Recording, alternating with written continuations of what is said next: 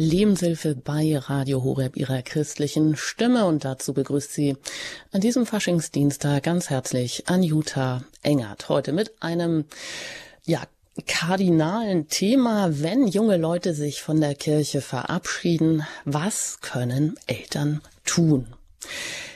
Das Schlimmste, was Eltern passieren kann, das ist, wenn sie eines ihrer Kinder durch eine schwere Krankheit oder einen tragischen Unfall verlieren.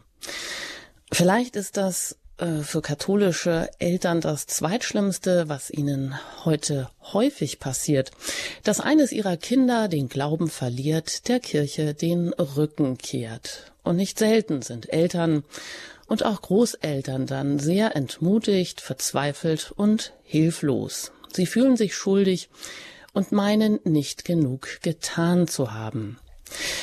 Gegen diese Mutlosigkeit hat der amerikanische christliche Bestsellerautor Brandon Vogt ein Buch geschrieben und er beschäftigt sich seit Jahren mit genau diesem Thema, wie man Kinder wieder zurück in die katholische Kirche führen kann. Und Brandon Vogt, er arbeitet auch für den bekannten US-Medienbischof Robert Barron als Leiter seines Word on Fire Instituts. Und genau, dieser Autor, der sagt nun, er macht vor allem diesen Eltern Mut und sagt, Gott wird ihr Kind nie aufgeben. Und gehen Sie das Problem mit einer klaren Strategie an heißt zuallererst das Band der Liebe zum verlorenen Kind wieder herstellen. Dann kann Ihr Kind zurück nach Hause kommen und auch zurück in die Kirche. So mal die Kernaussage von Brandon Vogt und heute freue ich mich, dass wir im Gespräch sind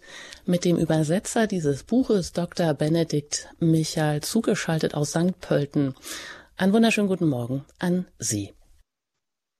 Ein herzliches Grüß Gott zurück ähm, nach Deutschland, hier aus dem sonnigen St. Pölten. Das ist schon mal wunderbar.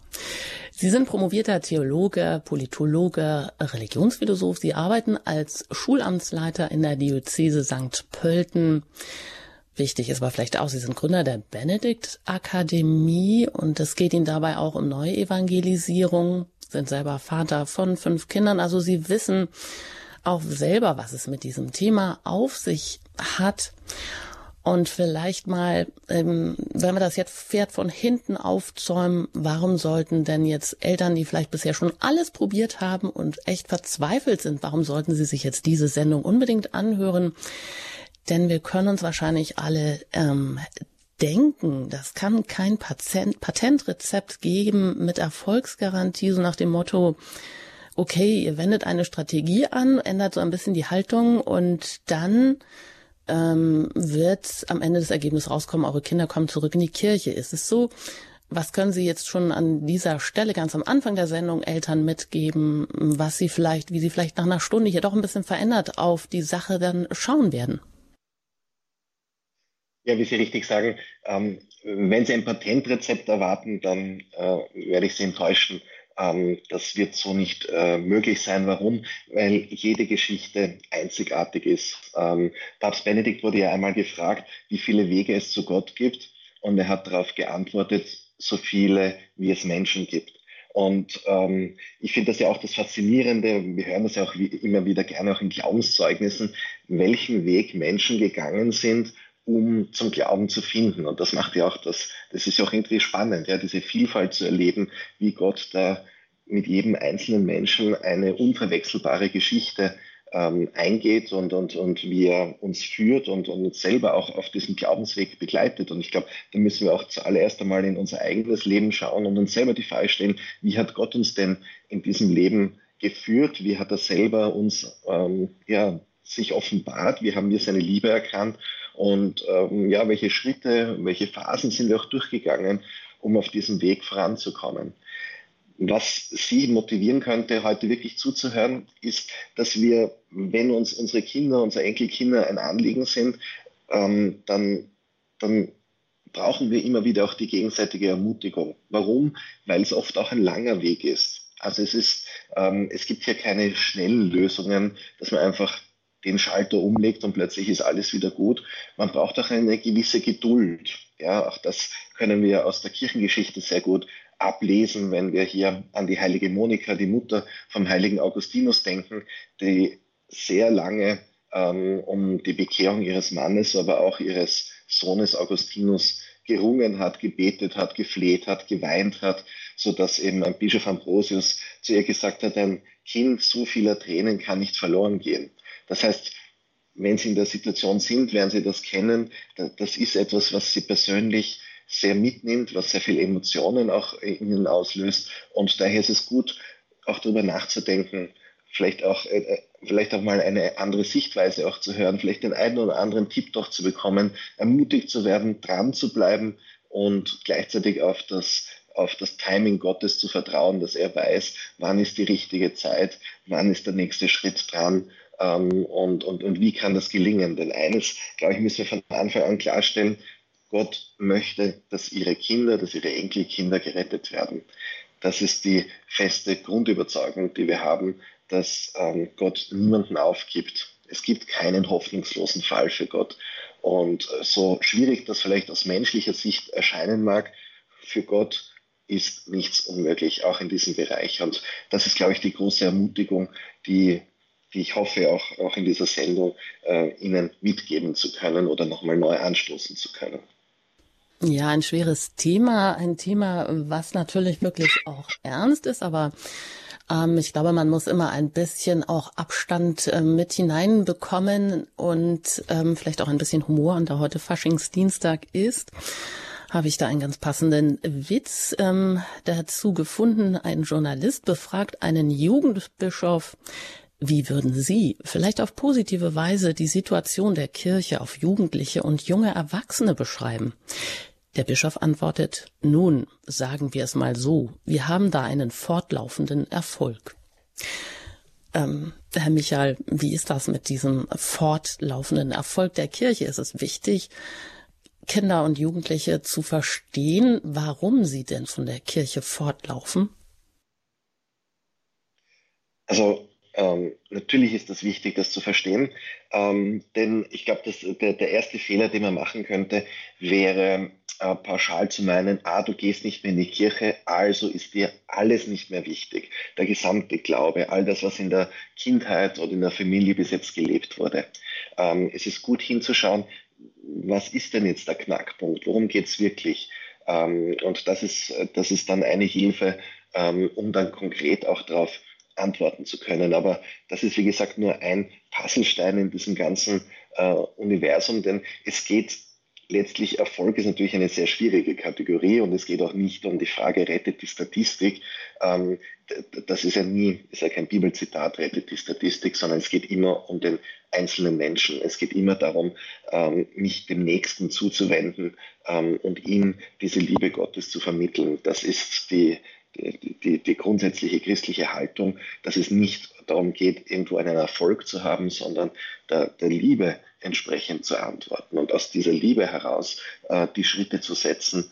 Ähm, und da muss man natürlich sich auch kritisch fragen, ja, bin ich deswegen gekränkt, weil mein Kind nicht mehr in die Kirche geht, weil ich mir denke, wie stehe ich dann vor den anderen da?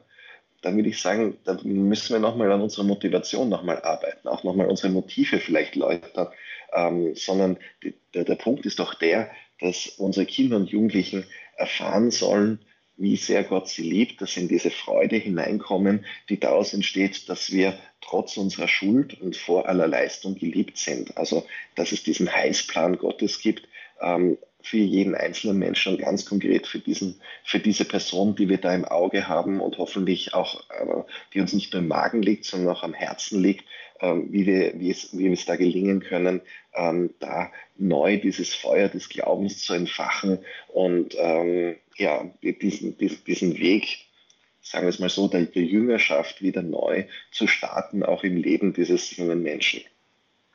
Das sagt ähm, Benedikt Michael. Er ist Schulamtsleiter in der Diözese St. Pölten, hat die Benedikt-Akademie auch zur Neuevangelisierung mitgegründet und vor allem verheiratet ist, ist er und fünf Kinder hat er auch selber und hat das Buch Return, How to Draw Your Child Back to the Church von Brandon Vogt übersetzt, also für den deutschsprachigen Raum verfügbar gemacht. Ähm, und ähm, spricht heute hier in der Lebenshilfe darüber, Herr Michael, warum haben Sie das Buch übersetzt? Ähm, wo haben Sie denn auch diese ganz konkrete Not verspürt, die Eltern und auch Großeltern oft haben, die mit ansehen müssen, wie sie vielleicht sich alle Mühe gegeben haben, wie sie ihre Kinder im Glauben erzogen haben und die sich dann ja im Zuge auch des Erwachsenenwerdens langsam einfach von der Kirche äh, abwenden?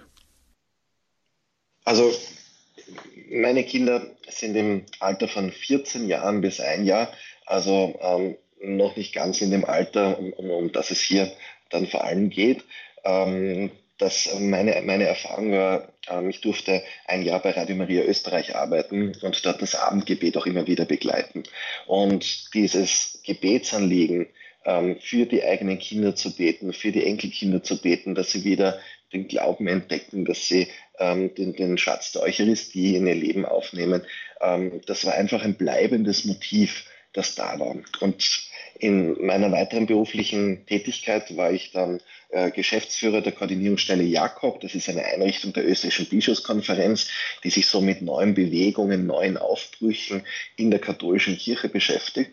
Und da war es meine Aufgabe, so ein bisschen zu schauen, was tut sich denn da auch weltweit ähm, und, und habe eben hier ähm, dieses Buch von Brandon Vogt entdeckt und gelesen und gewusst, ah, das ist wirklich etwas, das könnte uns auch im deutschsprachigen Raum helfen, ähm, hier mit einem neuen Feuer auch, auch, auch genau in diesem Sinne der Neuevangelisierung ähm, an dieses Thema heranzugehen, weil Evangelisierung ja nicht etwas ist, was man einfach, man schreibt ein Buch und dann glauben plötzlich alle, ähm, sondern das hat immer einen sehr persönlichen Aspekt dabei. Es geht darum, dass Menschen ähm, erfahren können, ähm, wie jemand seinen Glauben hoffentlich auf sehr glaubwürdige Art und Weise lebt und ähm, ja, irgendwie vermittelt wird, da, diese Person hat irgendetwas, das hätte ich auch gern. Ja, da ist so eine Freude, da ist ein Friede da, da, da ist eine Klarheit da, da, da ist ein Trost da. Also da, da werden Menschen dann neugierig, ähm, um sich darauf einzulassen. Und ähm, genau, und, und, und das denke ich ist etwas, was wir, was wir noch mehr verstärken müssen, gerade im deutschsprachigen Raum. Papst Franziskus wird da nicht müde, dieses Thema ähm, auch auf, auf, auf die Tagesordnung zu setzen. Das ist ihm ganz wichtig, dass wir selber beginnen, ähm, wieder neu über unseren Glauben zu reden und wenn wir ganz ehrlich sind, das ist jetzt nicht so leicht. Ja? Also wir reden lieber über andere Tabuthemen äh, in unserer Gesellschaft als die Frage, woran glauben wir, was ist der Grund meiner Hoffnung warum bin ich davon überzeugt, dass es diesen Gott gibt und, und dass, es, dass Jesus Christus auferstanden ist und dass er der Grund äh, meiner Hoffnung ist, auf den ich mein Leben setze. Hm. Ja, wir sprechen heute über ein heißes Eisen, über das Thema, wenn junge Leute sich von der Kirche verabschieden, was können Eltern tun? Dr. Benedikt Michael ist uns zugeschaltet aus Österreich und er hat das Buch Return von Brandon Vogt aus den USA übersetzt. Wie kann ich mein Kind wieder zurück in die Kirche führen? Im ähm, Edition Missio im B&B Verlag erschienen. In Zusammenarbeit mit Missio haben sie das übersetzt und herausgegeben und verfügbar gemacht. Ähm, Herr Michael, uns würde natürlich jetzt interessieren, wie kann ganz konkret dieser Plan denn aussehen? Wie geht das los? Jetzt können wir das ganze, die ganze Strategie heute in dieser Stunde nicht entfalten, aber auf jeden Fall mal einen Einblick geben, was ganz wichtig wäre. Hm. Ich, ich denke, dass es mal grundsätzlich drei Bereiche braucht und so ist auch das Buch auf, aufgebaut das erste ist einmal äh, überhaupt das Problem zu verstehen. Ja? Warum gehen äh, Menschen weg? Warum, warum äh, wird die Kirche verlassen? Ähm, wohin gehen sie? Und auch welche falschen Annahmen trifft man vielleicht, die, die hinderlich daran sind, da weiter voranzuschreiten. Der zweite Teil ist dann zu schauen, wie, wie kann dieser Plan ganz konkret ausschauen, dass man eben nicht mh, hm, ja, man versucht vielleicht das eine oder das andere, aber die, die, die Stärke dieses Buches ist es, dass es hier ein, ein großes Universum entfaltet an den verschiedenen Bereichen, wo man, an den verschiedenen Stellschrauben, äh, wo man vielleicht etwas weiter voranbringen könnte. Und das dritte ist dann nochmal zu schauen, welche Einwände kommen denn da von unseren Kindern und Jugendlichen, Ähm, das sind einerseits persönliche Einwände, das sind moralische Einwände, aber auch theologische Einwände, ähm, die vorgebracht werden oder die, die hinderlich sind für diesen Weg äh, zurück in die Kirche oder sagen wir es nochmal deutlicher, zurück in diese äh, vertrauensvolle Gottesbeziehung hinein. Beim Plan selber, bei diesem zweiten Teil, ist ähm, der Punkt, dass wir verschiedene Bereiche gemeinsam anschauen. Und ich glaube, das ist, das ist die Stärke auch dieses Buches, dass es nicht nur zum Beispiel auf den geistlichen Aspekt sich beschränkt. Der ist wichtig und zentral. Ja, also reden wir hier von Beten, von Fasten, von Opfern. Das sind ganz konkrete Dinge, die wir tun können. Jetzt kommt ja die Fastenzeit, eine gute Gelegenheit zu sagen, okay, an bestimmten Tagen werde ich in dieser Fastenzeit fasten und ich ich opfere dieses Fasten für mein Kind, für mein Enkelkind ganz besonders auf. Ähm, ich nehme mir vor, eine bestimmte Novene zu beten. Ja? Es gibt im englischen Bereich sogar eine eigene Homepage, die heißt Pray More Novenas, also auf Deutsch bete mehr Novenen. Die haben wir leider nicht auf Deutsch, aber Novenen sind natürlich auch eine, eine gute Möglichkeit, ein, ein konkretes Anliegen ähm, da ins Gebet mit hineinzunehmen. Ähm, also dieser geistliche Aspekt ähm, ist eine ganz wichtige und zentrale Säule, ähm, weil letztlich ähm, der Glaube immer auch ein Geschenk äh, ist und nicht etwas, was man sich irgendwie erarbeiten kann, ja, sondern es ist irgendwie die zu erbittende Antwort der Liebe, wie mein Philosophieprofessor Jörg Splett das immer so schön gesagt hat.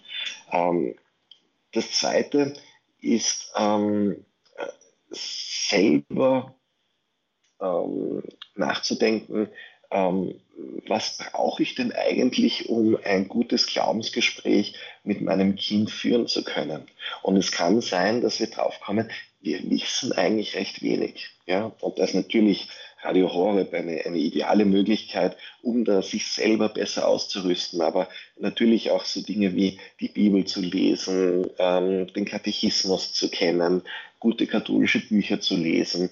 Gerade auch dann, wenn wir schon ungefähr wissen, welche Themen es vielleicht gehen könnte, sich da ein wenig zu vertiefen ähm, und, und da hineinzufinden. Und wichtig ist ja bei diesen Themen, es geht ja nicht darum, dann in der Diskussion Recht zu haben, ähm, sondern ähm, hier einfach Antworten anbieten zu können, ja, ähm, et etwas zu ermöglichen. Ich habe da selber eine sehr ähm, für mich immer wieder peinliche Geschichte, aber ich erzähle sie, weil sie weil sie für mich so vieles verdeutlicht. Ja, damals eben, als ich so Mission kennengelernt habe, das war damals gerade zum Jahreswechsel 1999, 2000 durfte ich in Rom bei der Gemeinschaft Emanuel bei so einer Straßenmission mitmachen, weil wir in unserer Pfarre dann eben nachher so eine Missionsaktivität gemacht haben in Wien. Und ähm, ja, und da bin ich dann auf ein ähm, auf ein deutschsprachiges Ehepaar gestoßen und, und ähm, der Mann hat dann sehr stark mit mir zu diskutieren begonnen und hat ihm erklärt, warum das alles nicht möglich ist, weil Immanuel Kant hat gesagt, das geht so nicht. Und ich damals als junger Philosophiestudent hatte gerade ein äh, Immanuel Kant Seminar intus und war gut gebrieft zu dem Thema und konnte ihn da argumentativ total auseinandernehmen, bis hin zu der Frage, ich, weil er dann so komisch argumentiert und gesagt hat, haben Sie es überhaupt gelesen? Ja? Und da musste er zugeben, nein. Und das heißt, ich habe ihn argumentativ völlig zerlegt, ich war völlig im Recht und er ist trotzdem nicht gläubig geworden.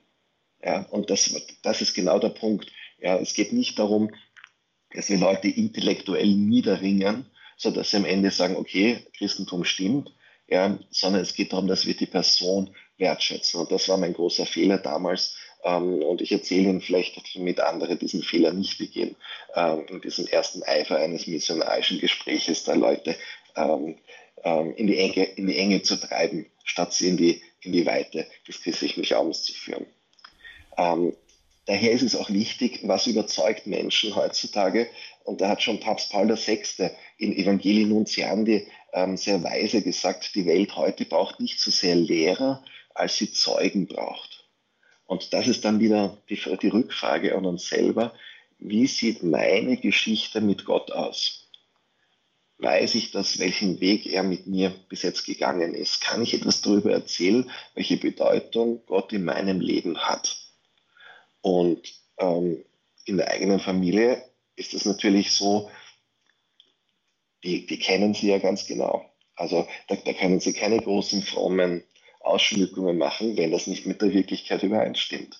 Ja, also ähm, da geht es wirklich darum, dass wir wirklich sehr stark an unserer Glaubwürdigkeit arbeiten, ähm, dass wir hier unsere, unsere Geschichten nicht irgendwie dick auftragen, wo es nichts dick aufzutragen gibt, ja, sondern auch, auch in all, all der Erbärmlichkeit auch manchmal unserer eigenen Gottesbeziehung, ähm, die auch zur Sprache bringen zu können, ja, und darüber nachzudenken und vielleicht eben auch ermutigt zu werden, zu sagen, eigentlich, ähm, ja, das, was ich da irgendwie mir denke, stimmt überhaupt nicht damit überein, wie ich das lebe. Eigentlich müsste ich das ja viel ernster nehmen. Eigentlich müsste ich, wenn, wenn ich sage, Gott ist das Wichtigste in meinem Leben, ja, wo wird denn das sichtbar? Ähm, wenn ich dann nur in der Kirche drinnen sitze und auf die Uhr schaue, wann es wieder vorbei ist, vermutlich nicht. Ja? Ähm, also das ist wichtig, dass wir das selber nochmal uns, uns prüfen, ähm, ganz ehrlich anschauen, was können wir auch ähm, hier mitgeben an diesem Bereich, wie wir uns selber ausrüsten. Und dann, das wäre so dieser intellektuelle Bereich. Wir haben so diesen spirituellen Bereich gehabt mit Beten, dann jetzt diesen intellektuellen Bereich oder diesen Selbsterkenntnisbereich. Wie kann ich mich selber ausrüsten? Und dann ist das Wichtige, dass man eine Atmosphäre schafft, in der man wieder gemeinsam reden kann, auch über schwierige Themen. Und das schafft man natürlich nicht, indem man die schwierigen Themen, und in dem Fall ist es natürlich diese Abwendung von der Kirche, ähm, in den Vordergrund rückt, sondern indem man das macht, wozu wir als Eltern, als Großeltern berufen sind, nämlich zunächst einmal bedingungslose Liebe zu schenken. Ähm, Vergebung auszudrücken, sich für Hobbys interessieren, Gastfreundschaft im eigenen Haus zu kultivieren und ähm, Brandon Fogg nennt das dann so Samenkörnerpflanzen, also ähm, bewusst ähm, immer wieder das Thema ganz sanft als Angebot einzustreuen. Und dann entsteht etwas, und das ist dann der nächste Schritt, und da gibt es ähm, da gibt es doch ein paar Dinge, wo, wo, wir oft manchmal nicht gut ausgebildet sind oder das nie gescheit gelernt haben. Ja, wie beginnt man ein schwieriges Gespräch? Ja, so, so ein Fach gibt es zumindest in Österreich nicht im, im, im, Lehrplan. Also wie kann man so ein Gespräch beginnen? Und das Wichtigste natürlich, um das gleich vorwegzunehmen, bei diesem Gespräch ist das Zuhören. Ähm, also das kann man nicht oft genug betonen, ähm, wie wichtig es ist, eben nicht zuerst endlich jetzt dem Kind die Meinung sagen, zu sagen, sondern zuerst darum zu bitten, zu verstehen, bevor wir dann versuchen, verstanden zu werden. So wie es in diesem ähm, schönen Gebet äh, ist, Herr, mach mich zu einem Werkzeug deines Friedens. Ja? Wo es dann immer heißt, nicht, dass ich verstanden werde, sondern dass ich verstehe.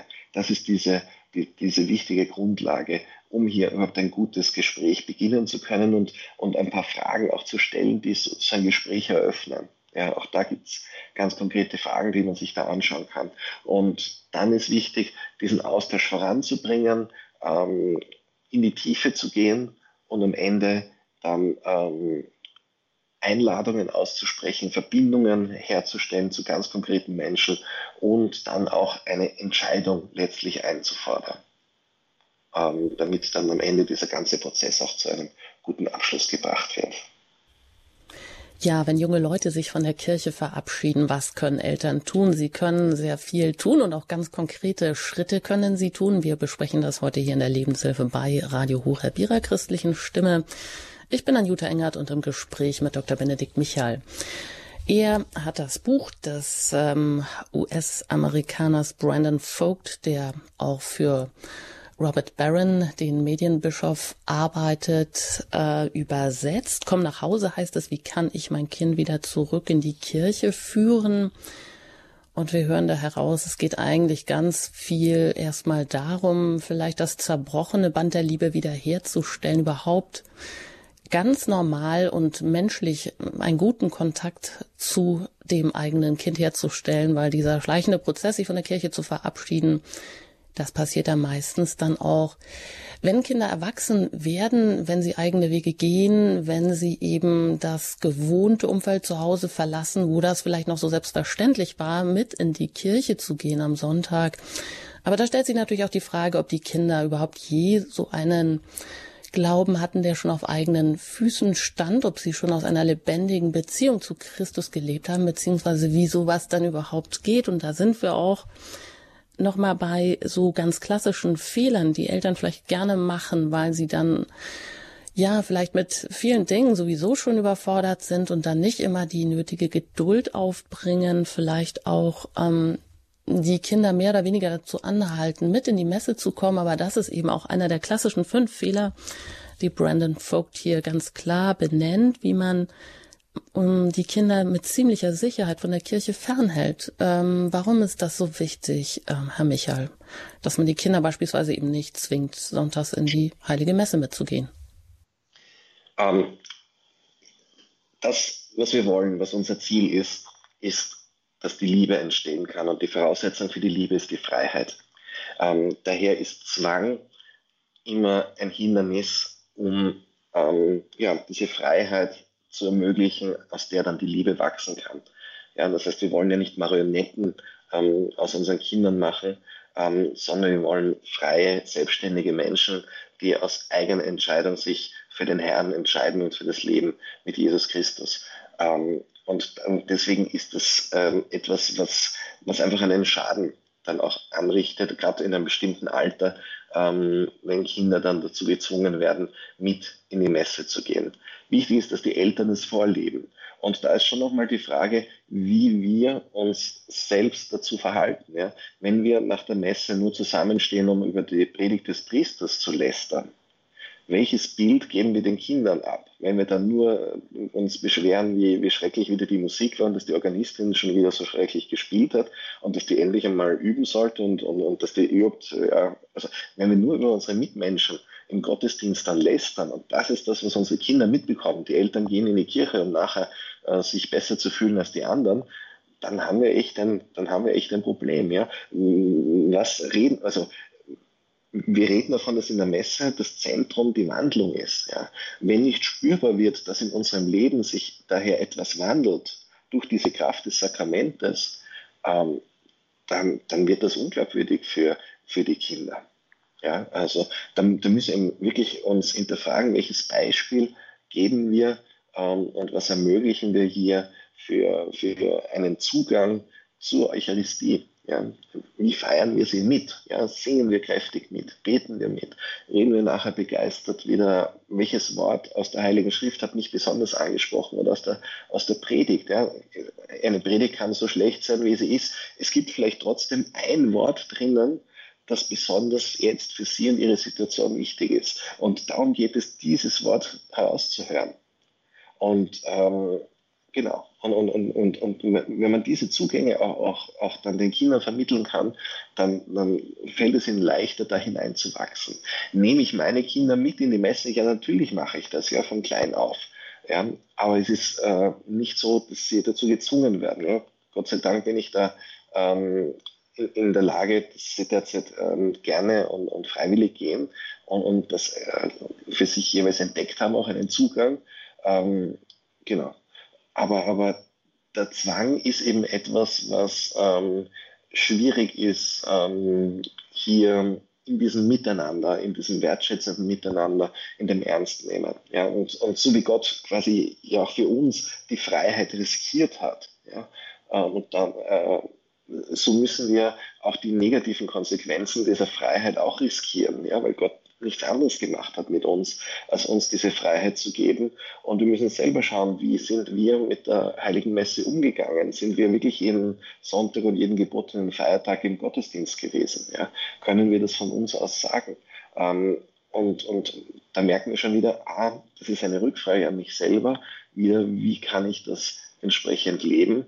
Ähm, denn gerade Jugendliche sind, haben da ein sehr gutes Gespür dafür, was ist nur aufgesetzt, was ist vielleicht äußere Tradition, die, die vielleicht aus den besten Motiven begonnen wurde und vielleicht mit der Zeit ein wenig hohl geworden wurde, hohl geworden ist, starr geworden ist, ähm, nicht mehr die, diese innige Gottesbegegnung, die wir dann in der Kommunion feiern, ähm, widerspiegelt und, und, und aus, aus der Eucharistie selber lebt, so dass wir eben die Kraft bekommen, aus der Eucharistie unser gesamtes äh, Leben zu gestalten.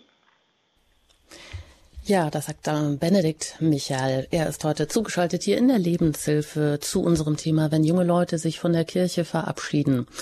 Was können Eltern tun? Und dazu hat er einen Buch von Brandon Vogt übersetzt, der ganz klar eine Strategie an die Hand gibt, wie ich mein Kind wieder zurück in die Kirche führen kann. Komm nach Hause heißt es im B&B Verlag erschienen. Und Sie haben vielleicht auch mitgehört und haben vielleicht auch sich in der einen oder anderen Situation wiedererkannt. Ja, was machen wir als Eltern oft mal falsch? Wir fangen vielleicht an zu nörgeln, zu kritisieren, den Lebensstil unserer Kinder ähm, ähm, mit Vorwürfen zu besehen, anstatt erstmal eine Atmosphäre der Liebe zu schaffen, des Verständnisses einfach nur zuhören, zuhören, zuhören. Da wird Brandon Vogt auch nicht müde, das immer wieder zu sagen, um überhaupt erstmal Respekt dem Kind gegenüber zu bringen, es verstehen zu wollen. Und die Messe steht dann nicht am Anfang der Besuch der Heiligen Messe, sondern am Ende eines langen Prozesses. Wir können da gleich noch im Detail auch weiter darauf eingehen, welche Schritte Brandon Vogt dann weiter vorschlägt und Dr. Benedikt Michael hat sie alle übersetzt und sich intensiv damit befasst und gibt auch im Buch immer wieder Hinweise auf die Benedikt Akademie, die er gegründet hat, wo er auch eine Hülle und Fülle von Material zusammengestellt hat, wie wir uns als Eltern auch selber ja ein bisschen fit machen können für schwierige Fragen, wie wir Gespräche eröffnen können. Da gibt es also auch eine ganze Menge an Hilfen, die Sie aus diesem Buch dann auch wirklich nutzen können. Also es ist wirklich ein praktischer Begleiter durch eine Phase, wo man auch immer wieder Unterstützung braucht. Und vielleicht haben Sie auch die eine oder andere Frage, die Ihnen unter den Nägeln brennt, wie Sie das mit Ihren Kindern machen können oder mit einem Ihrer Kinder, wo Sie sehen oder eben auch traurig sind und darunter leiden,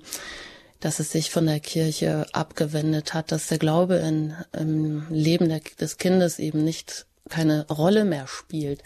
Sie erreichen uns jetzt unter der Hörernummer und das ist die 089517008 Wenn Sie außerhalb von Deutschland anrufen, dann wählen Sie die 0049 89517 008 008. Das ist die Nummer unter der Sie uns jetzt mit Ihren Fragen auch hier in der Sendung in der Lebenshilfe bei Radio Horeb erreichen können.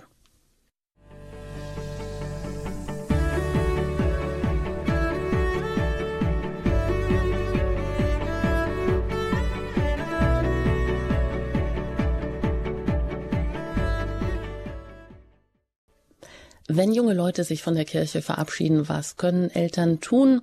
Unser Thema hier in der Lebenshilfe heute bei Radio Horeb. Ich bin Anjuta Engert und im Gespräch mit Dr. Benedikt Michael. Er ist Schulamtsleiter, Vater von fünf Kindern, katholischer Theologe und hat das Buch Komm nach Hause übersetzt von Brandon Vogt. Ähm, genau, wie kann ich mein Kind wieder zurück in die Kirche führen? Und da gibt er einen ähm, ganz detaillierten Plan allen Eltern mit an die Hand, die genau sich auf diesen Weg machen möchten und ihr Kind wieder für den Glauben, für eine lebendige Beziehung zu Jesus Christus gewinnen möchten. Und ich glaube, man muss es immer wieder sagen, ähm, man darf sich nicht entmutigen lassen, man darf die Schuld sich auch nicht nur bei sich suchen. Ähm, Herr Michael, und Genau, es gibt natürlich noch ganz konkrete Schritte, die auch wichtig sind, dann, wenn dieser ganz lange Prozess stattgefunden hat, dass man auch erst einmal wieder die Verbindung zum Kind herstellt, ohne Druck und ohne Absichten einfach das Kind vielleicht noch einmal ganz neu kennenlernt. Und ich vermute, dass Sie schon auch einige Fragen haben und Sie haben auch die Möglichkeit, jetzt sich mit diesen Ihren Fragen hier in der Sendung auch direkt an Herrn Michael zu wenden unter der 089 517 008 008 erreichen Sie uns. Bis dahin würde ich einfach auch Sie nochmal bitten, Herr Michael, mm, wie ist das? Welche konkreten Schritte, Sie haben die ja auch schon angesprochen, aber vielleicht können Sie die nochmal so ein bisschen gebündelt nennen, sind denn dann auch wichtig ähm, auf dem Weg zur Jüngerschaft? Was, äh, in welcher Reihenfolge vor allem sollte man sie auch berücksichtigen?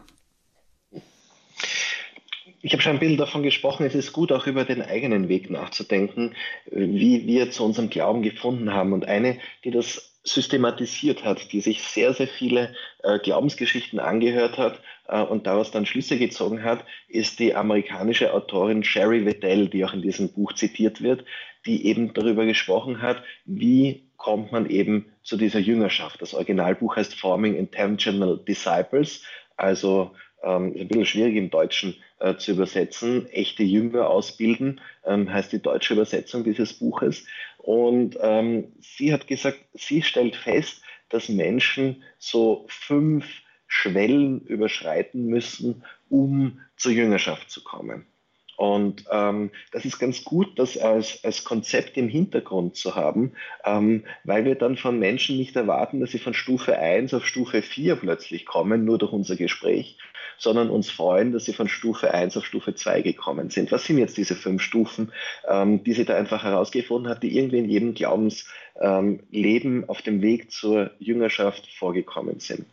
Die Stufe 1 ist das anfängliche Vertrauen.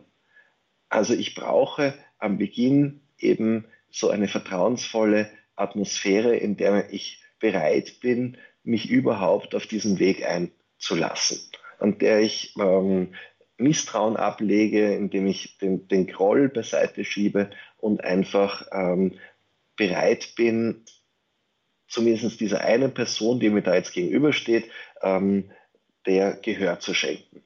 Ähm, weil sonst. Herr Michael, ich will Sie da jetzt ungern unterbrechen, aber das hatten Sie auch schon ein bisschen ausgeführt. Wir haben jetzt einige Hörer, die warten, aber vielleicht können Sie ganz kurz diese Stichpunkte der fünf Schritte nur noch einfach hier mit auf den Weg geben und dann können wir das sicher in den Fragen gleich noch einzeln und ausführlicher behandeln. Also das anfängliche Vertrauen. Das zweite ist eine, eine Neugier äh, zu entwickeln, die sich oft mit sehr exotischen Themen beschäftigt des Glaubens. Das dritte ist dann eine Offenheit zu dieser Frage zu haben, die aber noch sehr passiv ist. Das unterscheidet sie dann von der vierten Stufe, wo man dann sehr konkret spirituell sucht und dann in der fünften Stufe dann bewusst ähm, sich für die Nachfolge entscheidet. Wunderbar, danke. Also mal fünf Schritte auf dem Weg zur Jüngerschaft, die auch in der Reihenfolge so ganz wichtig sind. Ähm, jetzt darf ich einige Hörer hier auch ähm, begrüßen in der Sendung. Als erstes bin ich verbunden mit einer Hörerin aus Nordrhein-Westfalen. Ich begrüße Sie hier in der Lebenshilfe. Guten Morgen. Ja, schönen guten Morgen. Vielen Dank für die vor, vorangehenden super Ausführungen. Äh, ich habe eine Frage und zwar zu unserem einem Sohn, ich habe wohl zwei, die haben beide nicht einfach mit dem Glauben, aber das stimmt auch, wenn in der Ehe nicht Einheit wirkt, weil es nicht kann, der Glaube hat ja Gnade, dann kann es auch nicht so ganz erfasst werden, wenn man Pech hat. Aber die andere Sache ist, äh, Austritt macht fand ich nicht so gerade prickelnd, aber ich habe nur vorher gesagt, überleg es dir, solange bezahle ich die Kirchensteuer.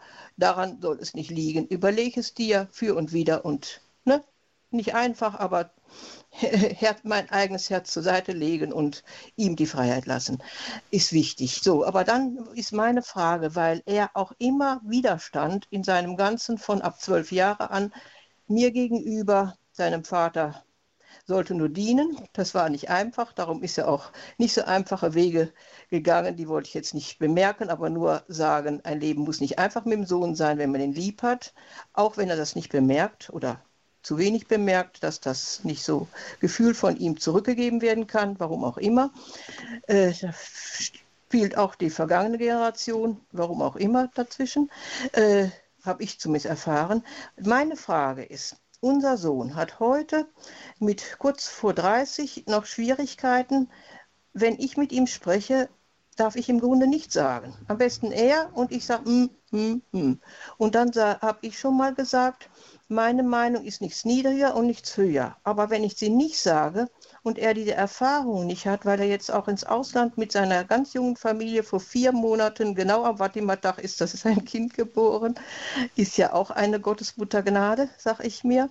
Aber äh, nichts aber. Und äh, trotzdem will er Dinge, die er noch nicht ganz überblicken kann. Er kann zum Beispiel, äh, geht ins Ausland, wo seine Frau herkommt, will er auswandern, sagt aber ja, da habe ich und genau diese Geschichte habe ich in, mit, auch mit dem kleinen Sohnemann damals erlebt, dass ich in der Familie irgendwann rausgeschmissen wurde. Nicht bewusst, das ist alles nur Verletzungen und äh, da konnte ich dann nicht mehr. Gut, wir haben natürlich nicht ohne Geld dort gelebt, aber äh, auf Gegenseitigkeit äh, nur einen geringen Obolus zahlen brauchen und darum will er ins Ausland und seine Sprachkenntnisse sind nicht gut und da habe ich nur mhm. gesagt, du bist Ich, ich würde Sie bitten, das ein bisschen zu fokussieren, ja, dass so Sie, also Sie bringen da ganz viel Wichtiges mit hinein, aber fokussieren Sie das auf eine Frage.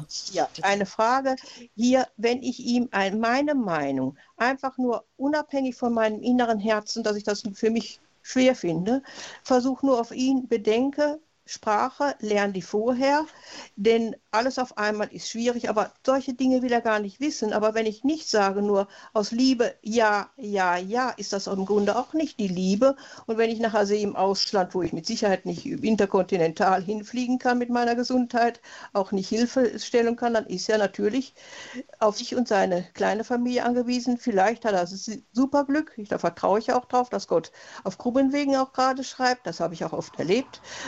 Auch nicht einfach ist, weil in der eigenen Geschichte ist das mir so gegangen und er muss eigentlich, und ich meine immer, man müsste auch, und das ist meine Frage, wie geht man mit einem erwachsenen Kind um, was im Grunde die Liebe haben will, dass man bedingungslos nur zuhört, aber man darf ein Kind auch und ein erwachsenes Kind nicht ohne Information, meine ich, lassen, was auch Gefahren sind. Und wie bringt man mm, das? Wunderbar, ich glaube, das haben wir jetzt aufgenommen. Das gehen wir gerne weiter, damit Sie auch eine Antwort von Dr. Michael bekommen.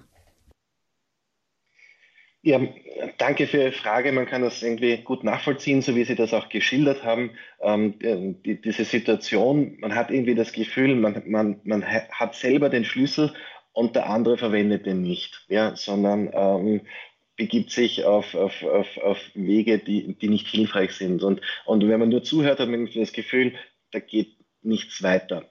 Der Punkt ist der, und, und da, da, da gibt es im Englischen dazu äh, einen wichtigen Schlüssel, ähm, der heißt People don't care what you know until they know that you care. Also Leute interessiert es nicht, was, was wir wissen, solange sie nicht wissen, dass äh, wir uns für sie interessieren. Und wie kann man das jetzt ausdrücken, dieses Interesse?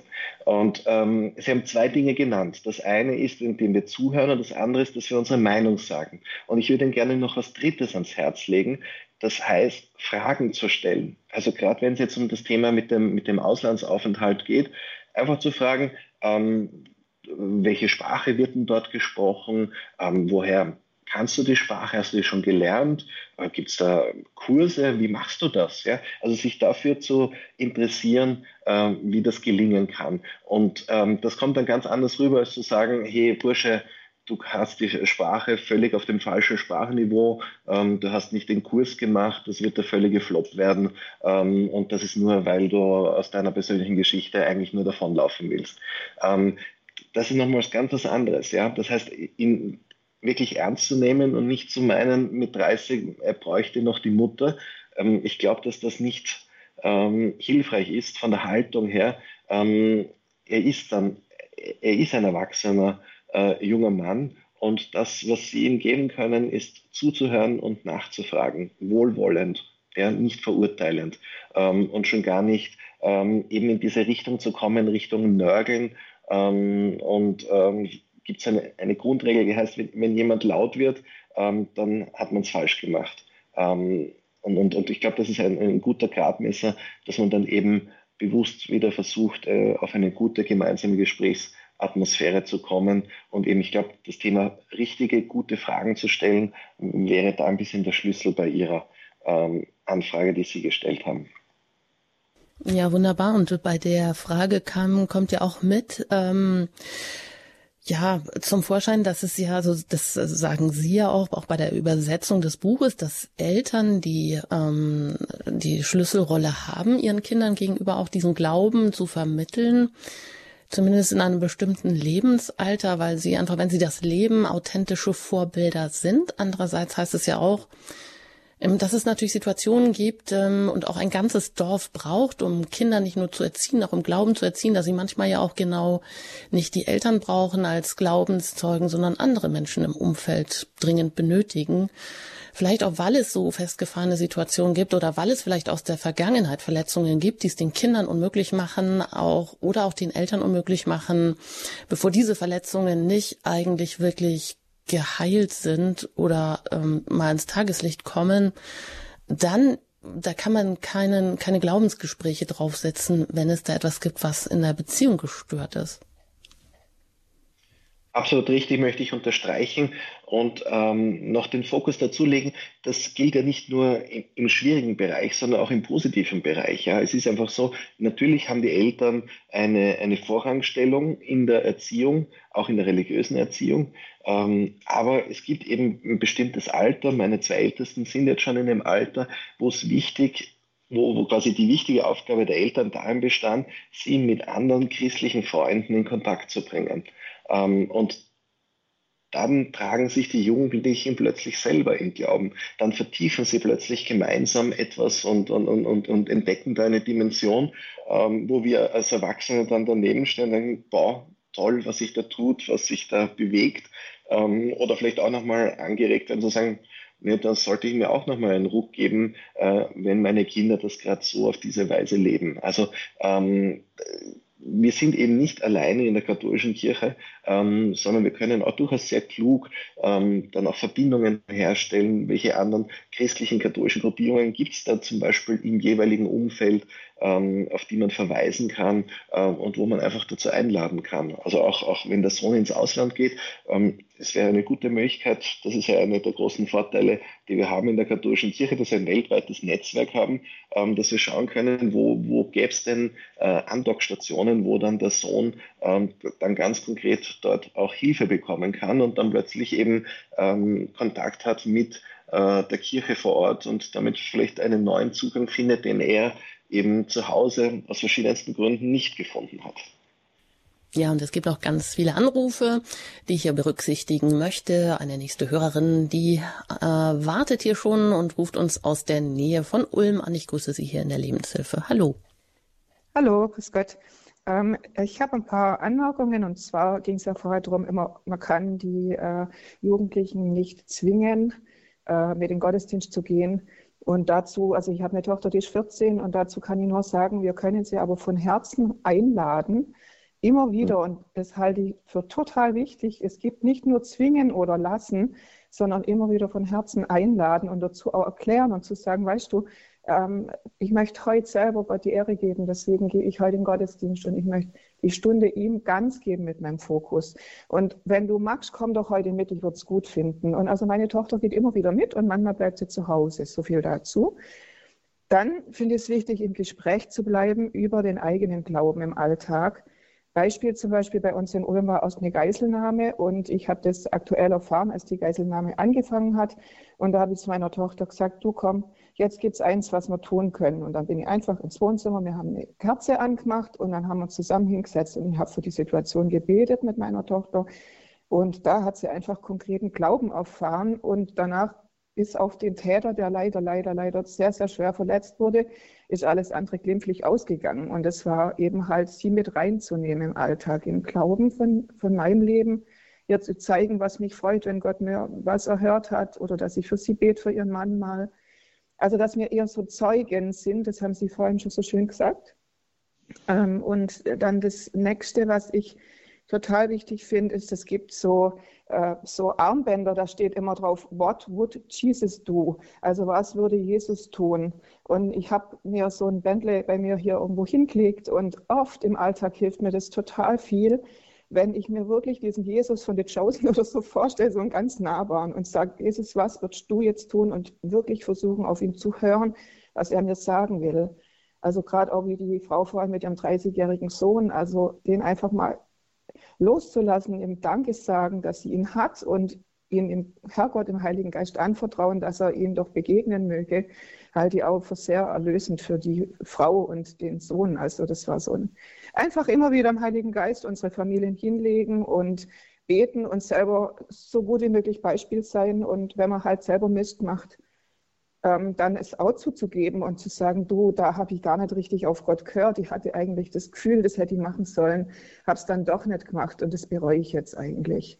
Also so versuche ich auf der Basis mein Kind ähm, zu begegnen, wohl wissend, dass sie viel im Internet sitzt und da komplett anders beeinflusst wird, ähm, ja, das Einzige, was mir bleibt, ist wirklich zu sagen, ich versuche mein Leben ehrlich und lebendig zu halten und ihn mit meiner Tochter, so wie es geht, ohne viele Worte zu teilen. Also ihr einfach immer wieder zu zeigen, schau, da, so ein paar so, wie soll ich sagen, so ein paar so ähm, ähm, Fokusse. Also immer mal wieder, ach da, guck da und da.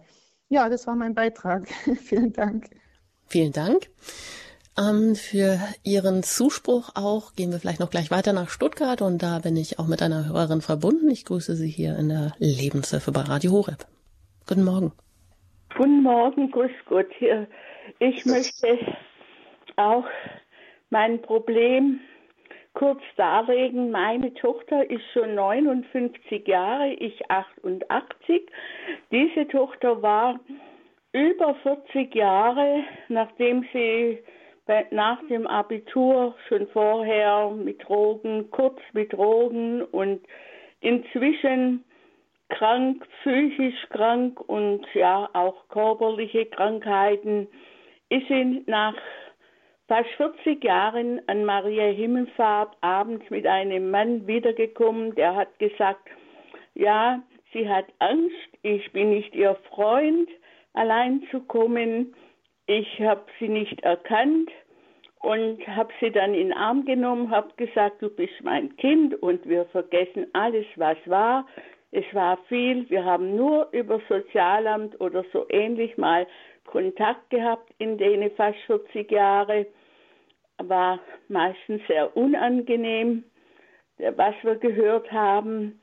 Aber seither, seit sie jetzt da gekommen ist, äh, kommt sie doch wieder, kann man sagen, fast regelmäßig. Ich habe gedacht, mir hat die Mutter Gottes von Augsburg, die Knotenlöserin, zu der habe ich immer gebetet und guten Kontakt war schon oft bei ihr und äh, sie wieder zurückgebracht. Aber es entwickelt sich sehr schwer.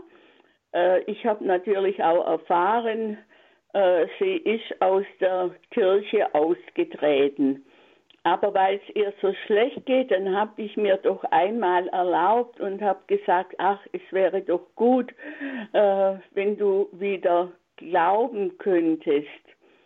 Und dann hat sie gesagt, ja, das würde mir jetzt auch nicht helfen. Sie ist Messi, hat ihre ganze Wohnung, wo sie, wir wissen jetzt, wo sie lebt, haben wir 40 Jahre nicht gewusst, äh, zugemüllt mit lauter neue Sachen, gibt alles Geld aus, sobald sie eins hat.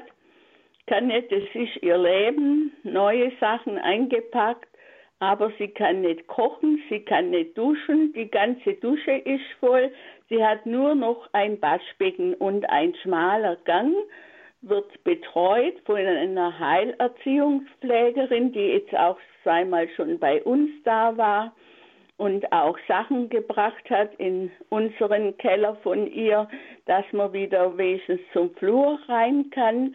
Aber wo ich gesagt habe, ja, du könntest vielleicht doch äh, Hilfe kriegen über den Glauben, dann hat sie gesagt, ja, ich habe so Antriebsschwäche, weiß ich ja, kann keinen Termin einhalten, auch beim Arzt nicht, braucht vier Anläufe, schläft bei Tag, ich nachts auf, also ganz schlimm. Und dann äh, hat sie gesagt, ja, das würde mir auch nicht helfen. Ähm, ja, das gehen wir vielleicht mal so weiter, weil das ist natürlich wirklich eine ganz schwere Geschichte, die Sie uns da mitteilen, die wir mit ins Gebet nehmen können. Aber gehen wir so vielleicht die Frage weiter in, an Herrn also Michael. Ich versuche Dankeschön. ihr halt mit Liebe, gebe ihr Essen, weil sie kann ja nichts kochen, sie isst nur süße Kekse und so weiter. Und äh, wenn sie kommt, äh, sie kommt abends, ich bin leider auch schon nicht mehr gesund, bin meistens schon im Bett. Nach sieben kommt sie und ich muss leider. Und äh, mein Alter, ich will nicht klagen, ich habe ein gutes Leben gehabt und bin gläubig und Gott hat mir immer weitergeholfen aber äh, es ist sehr, sehr schwer. Äh, ja, ich muss sie jetzt auch wieder abweisen. Sie wollte die Haare von mir gewaschen, hat sehr lange, lässt sie nicht abschneiden. Habe ich bisher gemacht, aber im Moment bin ich kaum in der Lage. Habe ich gesagt, nein, du, ich kann nicht mehr stehen, ich bin schwindlig. komm morgen wieder. Das wäre gestern gewesen, ist ja aber dann natürlich wieder nicht gekommen, was wir ja gewöhnt sind. Und die Heilerziehungspflegerin hat gesagt, sie soll zu Ihnen in, zum psychologischen Dienst kommen. Die waren jetzt da mit einem Gespräch, aber das will sie auch nicht. Da muss sie sich ja anmelden und bei Tag kommen. Äh, das kriegt sie einfach nicht zusammen. Sie können das, würde dort dann ich würde sagen, wir lassen vielleicht Herrn Michael dazu jetzt mal zu Wort kommen, weil das, äh, genau, das ist ja natürlich jetzt mit allen Fragen überfordert, aber was den Glauben anbelangt. Dankeschön. Zu den Aspekten Sozialarbeit kann ich wenig sagen, da bin ich nicht ausgebildet. Ähm, jetzt rein aus religiöser Sicht ähm, kann ich nur ähm, eben betonen, ich glaube, die, die, die Hörerfamilie ähm, von Radio Horeb ist durchaus eine, die, die dieses Anliegen, glaube ich, auch heute ins Gebet mitnehmen wird. Ich fand sehr schön diese Szene, die Sie geschildert haben, dass Sie Ihre Tochter nach so langer Zeit wieder in den Arm genommen haben. Das ist doch auch ein Zeichen von Hoffnung, dass sich da etwas bewegt ähm, und, und, und dass es da nicht ähm, auf einem gleichen Niveau bleibt. Ja? Also es hat mich ein bisschen erinnert an diese Szene des barmherzigen Vaters, der den äh, verlorenen Sohn da in den Arm nimmt. Ja, in dem Fall die Mutter, die die Tochter in den Arm nimmt. Ähm, das, was ich bei Ihnen noch herausgehört habe, ist, ähm, Sie haben versucht, Ihre Tochter auch wieder auf den Glauben anzusprechen und haben das gesagt mit, wenn du glauben könntest. Ich glaube, es ist hilfreicher für solche Personen davon zu erzählen, wie der Glaube ihnen persönlich hilft. Ja, also nicht zu sagen, wenn du glauben könntest, sondern weil ich glaube, ähm, ist das in meinem Leben so oder so, deswegen gehe ich das so und so an ja, einfach anzubieten. Ähm, Mission hat viel damit zu tun, dass wir Menschen etwas anbieten, dass wir einladen, äh, wie das die Anruferin davor so schön gesagt hat mit der Messe. Ich glaube, das ist Einladen ist eine sehr schöne Übersetzung vom, vom, vom Wort Mission, ja, nicht ganz dem Wortlaut entsprechend, aber auch von der Sache her genau das. Ja. Und, und ich, ich glaube, es braucht viel Geduld, es, es ist, Sie haben die Knotenlöserin angesprochen, es ist eine sehr verworrene Situation, die man jetzt nicht einfach auflösen kann ähm, aus menschlicher Sicht. Ja, daher eben wichtig die geistliche Dimension, ähm, aber auch genauso natürlich die, die sozialarbeiterische Dimension hier ähm, die, die Tochter weiterhin gut zu begleiten in, in all den äh, Themen, in denen sie da entsprechend verstrickt ist. Und was den Glauben betrifft, eben ähm, bewusst die Hoffnung zu haben, dieses Vertrauen zu haben, Gott führt diese Tochter. Und er, er möchte nicht, dass sie verloren geht, sondern dass sie auch seine Liebe neu erkennen kann ähm, und in ihm ähm, ja, die Ordnung ihres Lebens entdecken kann. Ja, vielen Dank und äh, schließen Sie sich da mit in die Hörerfamilie ein und lassen Sie auch mit und für sich beten, auch für ähm, einen im Rahmen eines Heilungsgottesdienstes und ja, das Bild, das war ja doch schon ganz wichtig, der erste Schritt nach Hause in die Arme ähm, des barmherzigen Vaters oder hier eben auch der Mutter. Ja, ein paar Minuten verbleiben uns noch und ich würde Sie um etwas äh, Kürze bitten. Schwester Simone aus Neubiberg ist mit uns verbunden jetzt hier. Ich grüße Sie. Ja, hallo? Hallo. Ja. Sie sind auf Sendung. Ich muss ganz kurz sagen, bei der ganzen Problematik hat noch niemand vom Evangelium des Sämanns gesprochen. Der sät, geht nach Haus, weiß nicht, was geschieht und plötzlich kommt die Pflanze raus. Und so war es in meinem Leben.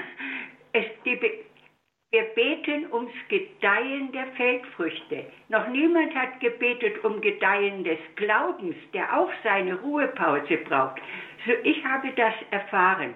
Und jetzt bin ich seit über 60 Jahren lustige Schulschwester und bin 88 Jahre. Sehr schön, dass Sie das hier noch mit einbringen. Ganz kurz Sie, Herr Michael, dazu. Und wie, die, wie dieses Gebet, Gebet um Gedeihen des Glaubens aussieht, das hat vielfältige Formen. Das habe ich bei meinen Eltern erlebt. Aber ich habe es nach im Nachhinein begriffen, dass es geschehen ist. Ja, ja sehr schön. Also, genau, die Glaube als die zu erbittende Antwort der Liebe, das ist das, was ich schon versucht habe zu sagen, ähm, dass das natürlich immer auch ein Gnadengeschenk ist und seine eigene Geschichte hat, seine eigene Geschwindigkeit hat. Ähm, und, und das ist ja letztlich auch das Spannende, dass Gott da mit jedem Einzelnen von uns einen ganz eigenen Weg geht ähm, und wir daher einander viel zu erzählen haben von diesem wunderbaren Gott, der so unterschiedlich mit uns umgeht. Ein letzter Hörer darf ich noch begrüßen, Herrn Wiesmet aus Bayern. Ich grüße Sie hier in der Lebenshilfe. Hallo, grüß Gott zusammen. Äh, ich möchte äh, zu dem Thema was sagen. Ich bin jetzt äh, nicht mehr der Jüngste, aber nicht der ganz Alte. Ähm, ich bin katholisch aufgewachsen und habe auch das erlebt, was jetzt bei vielen Anruferinnen, ähm, meine Eltern wollten mich immer beeinflussen. Also ich möchte jetzt anmahnen, die jungen Jugendlichen oder junge Erwachsene, die können schon selber gehen. Das Schlimmste, was man machen kann, du musst und du wirst schon sehen. Und jetzt auf den Glauben bezogen, ich, äh, bei uns war noch Sonntagspflicht, das war immer ein Kampf und ich habe mich dann, nicht, mit 16 ausgeklinkt aus der Familie. Aber man muss das Vertrauen auf Gott haben. Jesus hat mich nie aus den Augen gelassen und hat dann praktisch 40 Jahre gehabt, wo ich nicht komplett weg war von der Kirche, aber nicht viel am Hut hatte damit. Und Ganz kurz noch, wenn Sie noch das vielleicht ähm, auch auf einen Punkt fokussieren möchten, die Zeit ist auch gleich um, wir hören Sie schlecht. Haben Sie vielleicht noch eine konkrete Frage oder ein Fazit, Ergebnis? Die, die Eltern sollen ein Vorbild sein und ein, ein Stützpunkt für die Jungen. Wenn ich daheim kein Gebet höre, habe ich auch woanders mhm. nicht beten. Sehr schön. Das nehmen wir mit als auch Abschlusswort von Herrn Wiesmet und vielleicht auch noch da abschließend die Frage, gerade wenn jetzt die Fastenzeit ansteht und, und auch vielleicht vor allem, ja, das Gleichnis vom Seemann und dass wir auch vor allem Vertrauen haben müssen und loslassen müssen. Ähm, Vielleicht noch eine, eine Idee, die wir mit in die Fastenzeit nehmen können, Herr Michael. Wie können wir äh, ganz konkret auch für unsere Kinder beten, dass wir das auch irgendwie zum Hauptanliegen machen, zum täglichen? Vielleicht haben Sie da einen konkreten Vorschlag. Mein konkreter Vorschlag ist, ähm, bewusst Mittwoch, Freitag zu fasten für die Kinder, äh, für die eigenen Kinder. Das ist, ähm, ähm, und das vielleicht, wenn Sie mehrere Kinder haben, so wie ich, dann bewusst eben ein Kind, einen Tag, äh, dem auch zuzuordnen. Ähm, das, glaube ich, kann in der geistlichen Welt sehr viel bewirken oder äh, sehr viel Gutes auch hervorbringen ähm, oder auch einige der Knoten, die immer wieder auch im Familienleben da sind, vielleicht auch lösen. Das ist mein ganz konkreter Vorsatz auch für diese mhm. Fasten. Ja, wunderbar. Danke für diesen konkreten Vorschlag zum Abschluss dieser Sendung, dass man auch sieht, dieses Kind und vielleicht auch die Beziehung, die Liebe zu diesem Kind dann ganz besonders an diesem Tag ähm, mit ins Gebet nimmt und sich daran erinnert. Das kann man ja auch vielleicht noch konkret machen, indem man da ein Foto in, in die, ins Hausheiligtum stellt oder in den Herrgottswinkel, was auch immer Sie da zu Hause haben und den Tag über beten in dieser konkreten Absicht.